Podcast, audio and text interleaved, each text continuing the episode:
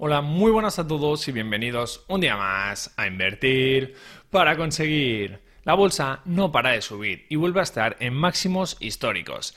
El índice SP500, que agrupa las 500 empresas más importantes de los Estados Unidos, continúa con su rally alcista y ya supera los 4.400 puntos, niveles nunca vistos anteriormente. Y ese hecho, por supuesto, lleva a muchos inversores a preguntarse si es un buen momento para invertir en bolsa o no, ya que tienen miedo a una posible corrección del mercado o crash bursátil pero quizás decidir no invertir y estar fuera del mercado no es la mejor idea ahora mismo, ya que los datos de inflación siguen siendo alarmantes. Con una tasa de inflación del 5,4% en Estados Unidos nos encontramos con la peor tasa de inflación de los últimos 30 años. Así que si decidimos mantener el dinero en efectivo estaremos perdiendo mucho poder adquisitivo.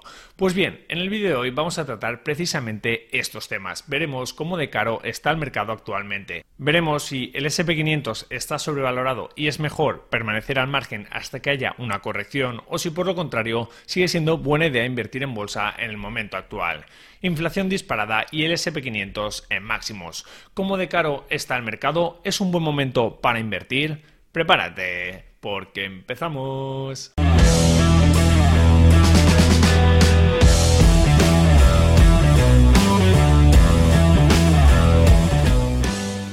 El índice SP500 es el índice bursátil más reconocido a nivel mundial, ya que mide el comportamiento de las 500 empresas más importantes de los Estados Unidos y representa aproximadamente el 80% de todo el mercado bursátil americano. El mercado bursátil por excelencia y que sirve de termómetro para el resto de bolsas. Pues bien, como se puede apreciar en pantalla, actualmente tenemos el índice SP500 en 4.422 puntos, unos niveles que nunca habíamos visto antes. Pero hay que tener en cuenta que ese hecho no implica automáticamente que la bolsa esté cara o sobrevalorada, ya que para saber si el mercado está caro o barato tenemos que tener en cuenta más variables. Tenemos que tener en cuenta el precio que pagamos, sí, pero también los resultados o beneficios que están generando esas empresas. De esta forma podremos saber el potencial retorno de una inversión. Así que para comprobar si el SP500 está caro o no, por ejemplo podemos mirar el famoso índice del PER, el Price Earnings Ratio, que mide la relación entre el precio al que cotizan el conjunto de empresas que forman el SP500 y los beneficios que tienen dichas empresas. Y si analizamos los datos históricos del índice SP500 en este sentido, pues podemos ver cómo precisamente no estaríamos actualmente en un mercado barato. El PER actual o ratio precio-beneficios del SP500 sería superior a las 34 veces si tenemos en cuenta el precio actual del mercado y los beneficios reportados por las empresas que lo componen en los últimos 12 meses unas cifras mucho más altas que la media histórica del SP500, que es de unas 16 veces, y también superior a la mediana, que es cercana a las 15 veces. Así que no estaríamos en los peores valores de las últimas burbujas, pero sí que estaríamos en valores muy altos respecto a lo que sería normal según la serie histórica. Estos serían los resultados por lo que respecta al PER clásico. Pero si luego miramos el Schiller P ratio o el 10 years P ratio, que mide el precio en función del promedio de los beneficios obtenidos en los últimos 10 años ajustados a la inflación, la cosa aún estaría peor. Según este indicador, el SP500 estaría fuertemente sobrevalorado puesto que su Schiller PER sería de 38 veces, valores que casi doblan la media de la era moderna de unas 19,6 veces. Vale, Carlos, eso está muy bien, pero entonces, ¿qué retornos o rentabilidad podría ofrecer a estos precios el SP500? Pues si estos ratios que hemos visto no te dicen mucho, piénsalo de otra forma. Cuando tú compras el SP500 a un PER de unas 20 veces, si se mantuviera estable el precio y los beneficios no crecieran, necesitarías 20 años para recuperar tu inversión y estarías obteniendo un retorno del 5%. Mientras que si compras a un PER de 38 veces, ese retorno sería tan solo del 2,63%. Como he dicho, asumiendo que los beneficios no crecen. Y esto precisamente es lo que ilustra el siguiente gráfico que podemos ver en pantalla. A medida que se va incrementando el PER del SP500, más baja su rentabilidad potencial, puesto que estaremos pagando un precio más caro en función de los beneficios generados por las empresas. Pero bueno, entonces, ¿qué hacemos? ¿Es mejor no invertir en bolsa o qué?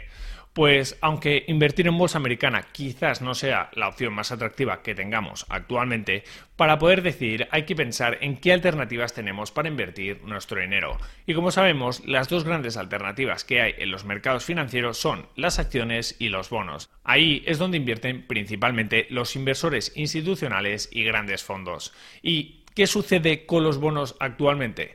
Pues que para muchos inversores aún son menos atractivos que invertir en acciones. Ya lo hemos comentado varias veces en el canal. Con los tipos de interés tan bajos que ofrecen y su precio disparado, yo veo más burbuja ahí que en las acciones.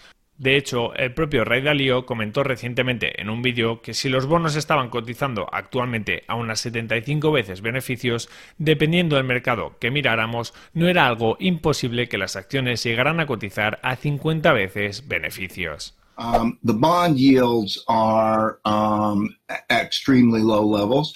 And so, think about bonds as having a multiple. The multiples of bonds are, you know, like 75 times earnings or something, depending on what bond market you're uh, operating in. And so when stocks compete with bonds, they're competing with low uh, returns. And so um, it's not uh, uh unreasonable to think that the stock market could have a multiple of 50 times if bonds have a 75 time multiple, why can't bonds? Uh, and that means a low return.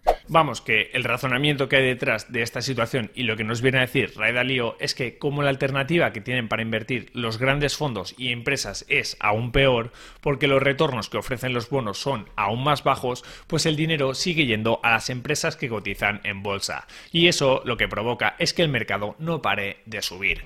Y además recordemos que cada vez hay más dinero en la economía debido a las políticas expansivas que llevan a cabo los bancos centrales. Así que en esas estamos. Nos encontramos con un mercado de bonos que ofrece rendimientos ridículamente bajos, y más si tenemos en cuenta la inflación, y con un mercado de acciones con valoraciones bastante elevadas, que se mantienen sobre todo por esos bajos tipos de interés, hecho que automáticamente hace más atractivas las valoraciones de las empresas, y también por la escasez de alternativas a la hora de invertir. Así que la pregunta del millón es, ¿dónde invertimos nuestro dinero? Pues primero comentar que aunque el índice SP500 siempre está bien tenerlo como referencia a la hora de invertir en bolsa y tenerlo como parte de nuestra cartera, tampoco lo es todo. En el caso de que invirtamos en índices bursátiles de empresas de gran tamaño, también tenemos otros mercados interesantes en los cuales podemos invertir. Por ejemplo, podemos invertir en acciones de países emergentes, entre los cuales se incluye actualmente China.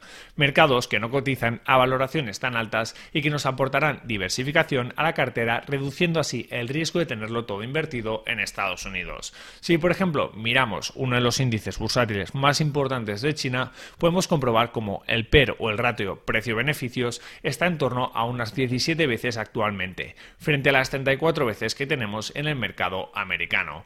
Unos precios que parecen bastante más atractivos. Aunque, eso sí, por supuesto, invertir en China también tiene sus riesgos, sobre todo riesgos regulatorios tal y como hemos podido comprobar recientemente con las empresas de educación o con los casos como el de Alibaba. Así que la primera opción sería diversificar nuestro portfolio y no tenerlo todo en Estados Unidos para reducir así el riesgo.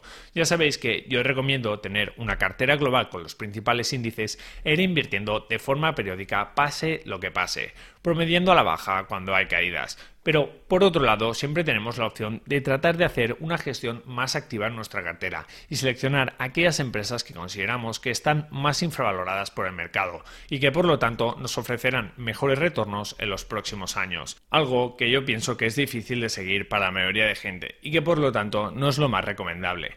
Pero bueno, aquí cada uno con su estrategia. Y por supuesto, también podemos buscar fondos de gestión activa de algún gestor que lo haga por nosotros o simplemente dedicar parte de nuestro capital a otras inversiones que ya hemos comentado en el canal como Bitcoin, oro, sector inmobiliario, etc. En definitiva, que respecto al mercado bursátil y viendo el panorama actual, yo no pienso que sea un momento para volverse loco e invertir todo nuestro capital en bolsa sin pensarlo, sino que más bien veo que es tiempo para ser pacientes, ir invirtiendo cada mes si lo tenemos planeado, tener mucho cuidado con el apalancamiento y, por qué no, ir acumulando algo efectivo por si vienen mejores oportunidades. Eso sí, la bolsa, como sabemos, es impredecible, puede pasar de todo y como comenta Ray Dalio, el mercado puede irse hasta 50 veces beneficiado beneficios con la locura económica actual. Pero también se puede dar la vuelta y atraparte si no has hecho los deberes y no tienes tu plan bien elaborado. Y para acabar este vídeo me gustaría que me dejarais en los comentarios cuál de estos temas os interesa más. Si queréis que analicemos algunos fondos de gestión activa que me parecen interesantes, empresas individuales, por ejemplo, algunas oportunidades que haya en China, o si queréis que hablemos de Bitcoin, real estate u otras inversiones que puedan ser interesantes. Y hasta aquí el episodio de hoy. Muchas gracias por escucharlo. Quiero recordarte que este podcast se crea a partir de los vídeos que subo a mi canal de YouTube Invertir para conseguir. Ahí tienes todos mis contenidos en formato vídeo. Si te ha gustado el episodio, te animo a que te suscribas a este podcast, a que me dejes una valoración positiva y por supuesto a que lo compartas con todas aquellas personas que pienses que les pueda ayudar. Muchísimas gracias por estar ahí un día más y nos vemos en el próximo episodio. Un saludo.